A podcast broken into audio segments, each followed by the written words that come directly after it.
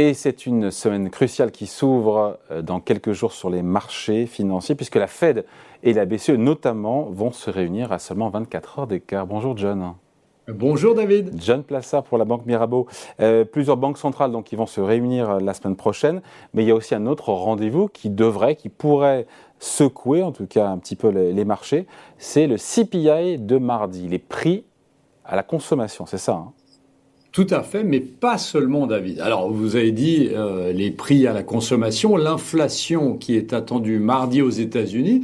Alors, on attend quand même la cinquième baisse consécutive euh, à 7,3%. Vous me direz c'est toujours très élevé, mais c'est moins. Il y a un momentum potentiellement qui est baissier. Donc ça, logiquement, ça devrait rassurer les marchés. Et puis aussi, ce qui est très important, c'est que on va avoir jeudi la production industrielle China, vous savez, on se focalise beaucoup sur la Chine ces derniers temps avec les mesures de réouverture. Et vendredi, au-delà des banquiers centraux, eh bien, on va avoir les PMI en zone euro et les PMI aux États-Unis. Donc là aussi, on va voir, vous parliez avant de récession, si eh bien, les prémices de la récession que tout le monde attend, en tout cas en Europe, eh bien, seront présentes. Donc on voit que au-delà des banques centrales dont on va parler, eh bien, on a des rendez-vous extrêmement importants. Et cerise sur le gâteau, on aura mercredi l'inflation en Grande-Bretagne. Et je vous rappelle quand même que vous avez certaines banques, dont Goldman Sachs, qui parient sur une inflation de plus de 20% en Grande-Bretagne l'année prochaine. Là, on attend 10,9. Vous me direz, c'est largement en dessous de 20%, mais c'est au-dessus de l'objectif de 2%. Bon, on a la Fed évidemment en ligne de mire la semaine prochaine, ce sera, mercredi soir. Euh, on attend 50 points de base, 50 euh, centimes de hausse de taux.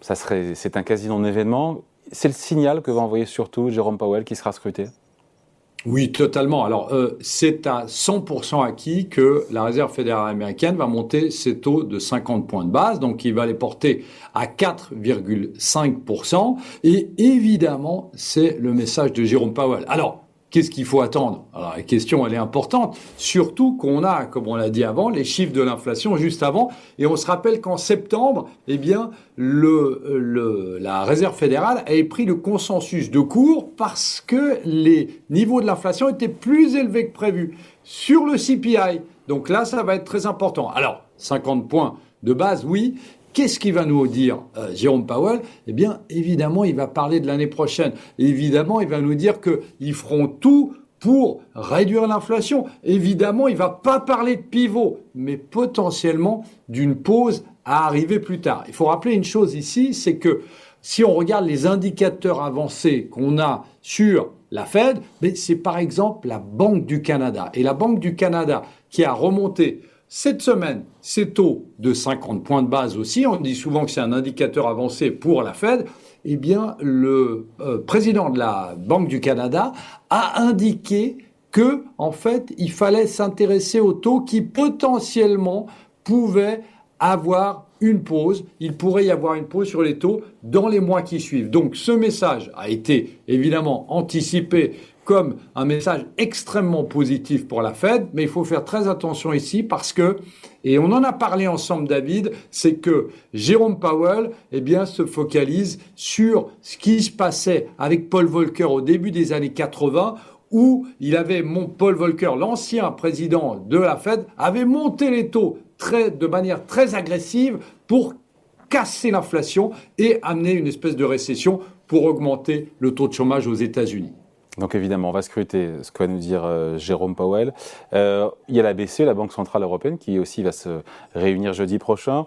Est-ce qu'elle va devenir plus agressive euh, que la Fed? Il y a un décalage, autant la Banque Centrale Canadienne est très en avance, autant l'indicateur retardé, souvent c'est la BCE. Hein. Oui, tout à fait. Ben, on va passer de, ça va être 50 points de base de hausse, on va passer de 2 à 2,50. Alors, il y a un autre problème euh, en, zone euro. Euh, le premier problème, c'est que l'inflation est pas du tout la même. La, souche de l'inflation est pas la même qu'aux États-Unis, puisque c'est un problème d'offre. Hein. On sait que effectivement, a, on est beaucoup plus dépendant de l'évolution du prix de l'énergie qu'aux États-Unis, où il y a la santé, la nourriture, euh, les loyers qui, qui sont beaucoup plus importants lorsqu'il y a le calcul de l'inflation. Et là, la Banque Centrale Européenne, donc ça, c'est le premier problème qu'elle a, ou un avantage, puisqu'on a vu, et vous l'avez dit avant, le prix de l'essence est en train de baisser, baisser pardon, mais euh, le prix du gaz est en train de monter avec le froid qui fait. Mais le deuxième problème qu'il y a ici, c'est qu'on sait pertinemment que la récession en Europe arrivera avant les États-Unis, si elle arrive aux États-Unis. Donc qu'est-ce que ça veut dire? Ça veut dire que Christine Lagarde va devoir faire très attention ici parce que on la voit mal monter les taux si l'Allemagne, voire la France ou les pays dits du Sud en Europe, eh bien, rentrent en récession. Ce serait quasi du jamais vu de monter les taux alors qu'on est en récession. Donc ici, le message va être scruté de très près et il va falloir faire très attention. Il y a beaucoup plus de risques, je dirais, sur le discours de Christine Lagarde jeudi que sur celui de Jérôme Powell euh, mercredi soir. Et on va voir ici que potentiellement, eh bien, les marchés financiers vont connaître une volatilité extrême, surtout pourrait, jeudi après-midi, plus que mercredi. Qu'est-ce qui pourrait bouger le plus? Quelle classe d'actifs? Les actions, les obligations, euh, ben, donc les taux, l'échange, le dollar, l'euro? Alors, je dirais, je dirais que en, premier lieu, c'est l'échange. On a vu que dans cette l'euro est bien remonté. L'euro est bien remonté. On est à 1,05 face au dollar. Exactement, tout à fait face au dollar. Et on a vu que c'était dans cette anticipation de pause de la Fed, alors que la Banque centrale européenne continuait à monter ses taux. Bah, évidemment, c'est ce qu'on va scruter. Surtout si jeudi, si mercredi soir, pardon, Jérôme Powell n'a pas ce message dovish, colombe, comme on l'attend, et ne nous dit pas qu'il va y avoir une pause imminente sur la hausse des taux. Et donc, on pourrait avoir ici un, potentiellement un retournement de la tendance sur le dollar qui s'est affaibli face à l'euro. Vous l'avez dit, on était presque à 1,06 hier. Et donc, ça, c'est la première des choses. Évidemment, après, ce qu'on va regarder, c'est les obligations, les obligations d'État, puisqu'on a vu qu'il y avait aussi une tendance baissière sur les obligations d'État, notamment aux États-Unis. Hier, on est passé sous les 3,50 et vous avez pas mal de personnes dans le consensus qui pensent qu'on va remonter à 4, mais pour ça, il faudrait que d'un côté, euh, Jérôme Powell, évidemment, soit beaucoup plus au quiche. Et puis la dernière des choses qu'on va regarder, évidemment, c'est les actions. Et si il devait y avoir un message de pause, bien c'est le retour des valeurs de croissance. Et d'un autre côté, les valeurs défensives vont sous-performer. Donc ça va être très important de regarder ça. Avant de se quitter, vous voulez nous parler de la Banque centrale suisse, la Banque nationale suisse.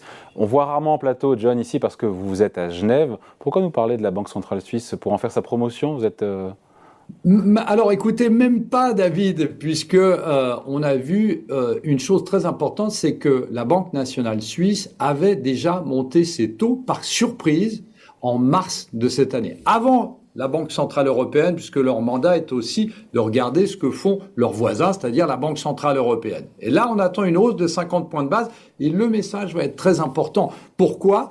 Parce que souvent, eh bien, la Banque nationale suisse a moins la langue de bois que la Banque centrale européenne et ça pourrait aussi nous donner des indications sur les prochaines lignes et sur les prochaines décisions de la Banque centrale européenne. Ça c'est jeudi matin, c'est avant la Banque centrale européenne. Donc là, il va falloir regarder en détail ce qu'elle va nous dire. Grosse semaine donc qui nous attend sur les marchés, on sera là pour le commenter évidemment sur Boursorama.